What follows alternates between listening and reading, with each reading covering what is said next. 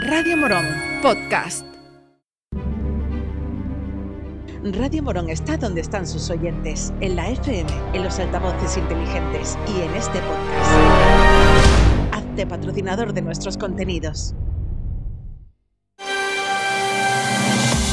Hoy por hoy Morón, Juan Maidalgo.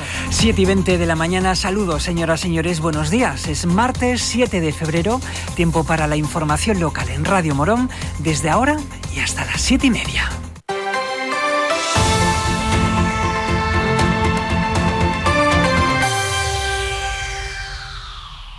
El equipo del Partido Popular, con Gloria Hidalgo a la cabeza, se ha reunido recientemente con algunos miembros de la Junta Directiva de la Sociedad Deportiva de Cazadores de Morón para conocer el funcionamiento interno de este colectivo que cuenta en la actualidad con más de 200 socios. He tenido la oportunidad de reunirme con miembros de la nueva directiva de la Sociedad Deportiva de Cazadores de Morón. Un colectivo muy arraigado, como así lo atestiguan sus más de 30 años de actividad y su elevado número de socios, que supera los 200 en la actualidad. Hemos podido comprobar de primera mano los graves problemas de accesibilidad que encuentran los usuarios para poder hacer uso del local. De hecho, ello supone un obstáculo insalvable para buena parte de los socios, sobre todo para aquellos que de edad avanzada no pueden ser atendidos en la propia sede de la entidad sede que además da buena muestra de una falta de mantenimiento sistemática. Nos hemos podido interesar por el funcionamiento de la sociedad deportiva y constatar la gran labor medioambiental realizada por estos vecinos de Morón, fruto del profundo conocimiento del mundo rural que atesoran y del respeto al entorno natural.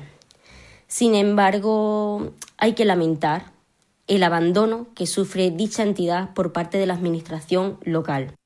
Una falta de apoyo que repercute no solo en el ámbito administrativo o económico, sino también en el logístico, pues no se les ofrece alternativa donde, por ejemplo, resguardar la flota de vehículos necesarios para el trabajo de campo que realizan. Tal y como anunció el alcalde, ayer el AMPA y la comunidad educativa del Colegio Lillanete se concentraron en la plaza del ayuntamiento en protesta por la situación de falta de personal que arrastran desde hace ya varias semanas en su comedor escolar. Recordemos que la cocina del centro, que habitualmente cuenta con tres trabajadoras, actualmente solo tiene una en activo. La segunda se jubiló en diciembre y no se ha sustituido. Y la tercera se encuentra de baja médica desde el 20 de enero y tampoco se ha reemplazado. A día de hoy es una empresa privada quien prepara el menú del día para los alumnos que en su mayoría no están conforme con esta medida. El jueves pasado una representación del AMPA junto al alcalde se desplazaron a la Delegación Territorial de Educación con el objetivo de reunirse con el delegado para exponerle personalmente el problema que tienen en el centro, pero el delegado no pudo recibirles. El AMPA del Colegio Orillanete está dispuesto a seguir con sus protestas hasta que consigan que el comedor del centro funcione correctamente. Natalia Rojas es miembro de la Junta Directiva del AMPA. Esta mañana hemos lanzado otra propuesta de irnos el viernes, pero nos gustaría que fuera por la tarde. Se lo hemos transmitido a Juanma, al alcalde, para que nos diera su apoyo, ya que por parte de Sevilla se ha negado porque no lo ven un plan urgente para crear esa manifestación o esa concentración. Y hemos estado hablando con el alcalde y, y vamos, nos tiene que dar su visto bueno, pero esta mañana nos dijo que creía que no iba a haber problema. Y queríamos hacerla por la tarde para que esos padres y esas familias que quieren y no pueden por el trabajo, pues que vengan también con sus hijos y ya llamar a lo que es la población que, que, que quiera apoyarnos, porque esto nos ha pasado hoy a nosotros, pero mañana le puede pasar a otro centro. Y así se puede encontrar cualquiera, porque es que está viendo, estamos viendo en otras poblaciones de la provincia y de otras provincias que está ocurriendo lo mismo, que es que está desapareciendo lo que es lo público y están metiendo catering y se están cubriendo con lo fácil. Cuando hay una bolsa, ¿eh? es que hay una bolsa, es que lo que más te llama la atención es que decir, es que hay personas que están esperando este puesto de trabajo para ser cubiertos. Y sí, queremos ir el viernes eso, por la tarde al ayuntamiento, de 5 a 6, llamando a la, población, a todas las AMPA de los otros centros, a quien quiera venir a apoyarnos y manifestarnos tal y como he hecho esta mañana, pacíficamente, haciendo nuestros ruidos, nuestros cantos, y que los niños se pronuncien un poquito, que son los que en verdad te dicen, pues si está tan buena, cómetela tú, ¿no? O, o ve tú.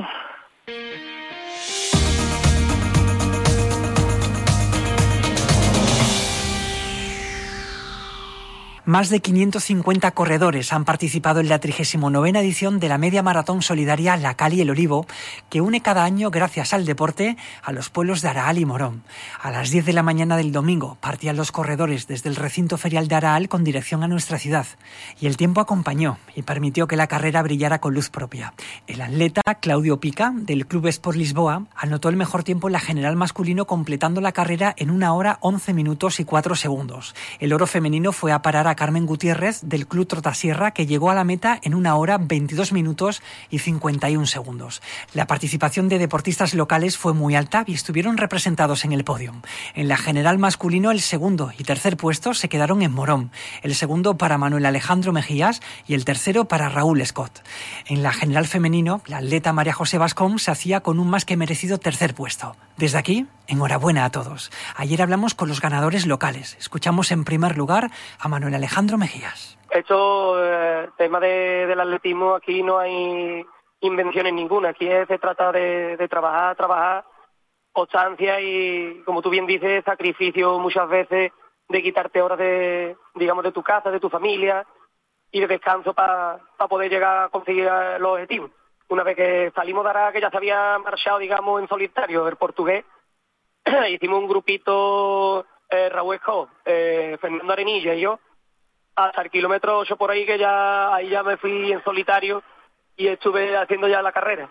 En la zona de, digamos, de las harinas, que es el kilómetro 16, es donde ya ahí donde está la cosa más, más dura, pero la verdad que ha habido la afición, la gente que ha estado allí animando en la carretera y eso se la ha hecho, ha hecho que la carrera se haya hecho más, más amena. La deportista María José Vascón completó la carrera en una hora 36 minutos y 47 segundos.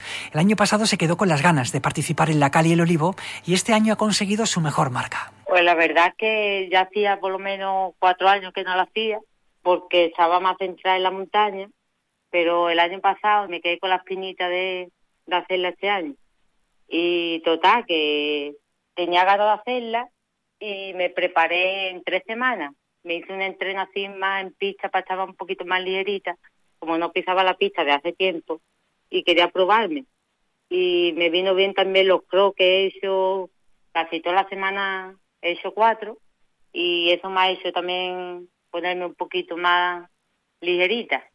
Y digo, bueno, pues voy a probarme en la calle del Olivo a ver cómo me sale. Y al final, pues mira, ha salido mejor de lo que me esperaba.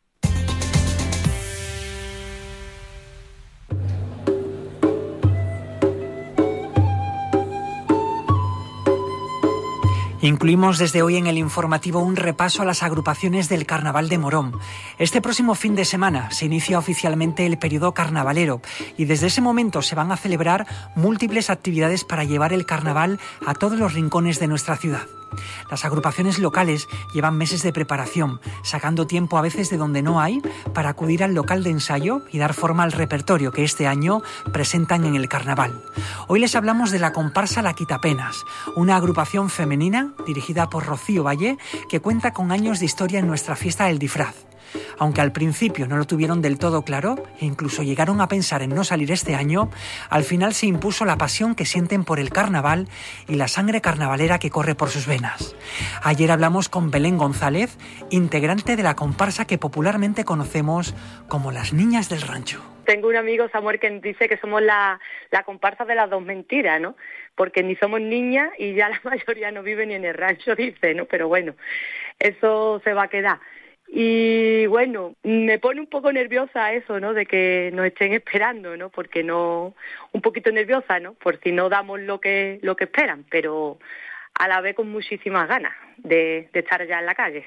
Sí que es verdad que cuando pasó el verano mm, lo tuvimos un poquito que pensábamos que no íbamos a poder salir por el tema de siempre, de horarios de trabajo y demás, pero bueno, una vez que estuvimos juntas todas, ya es lo que suele pasar. Pues venga que podemos, no, a una hora tal, nos vamos acoplando y al final lo que pasó es que sabíamos que nos íbamos a animar y venga, para adelante. Y así, y ahí estamos. Vamos a salir a la calle.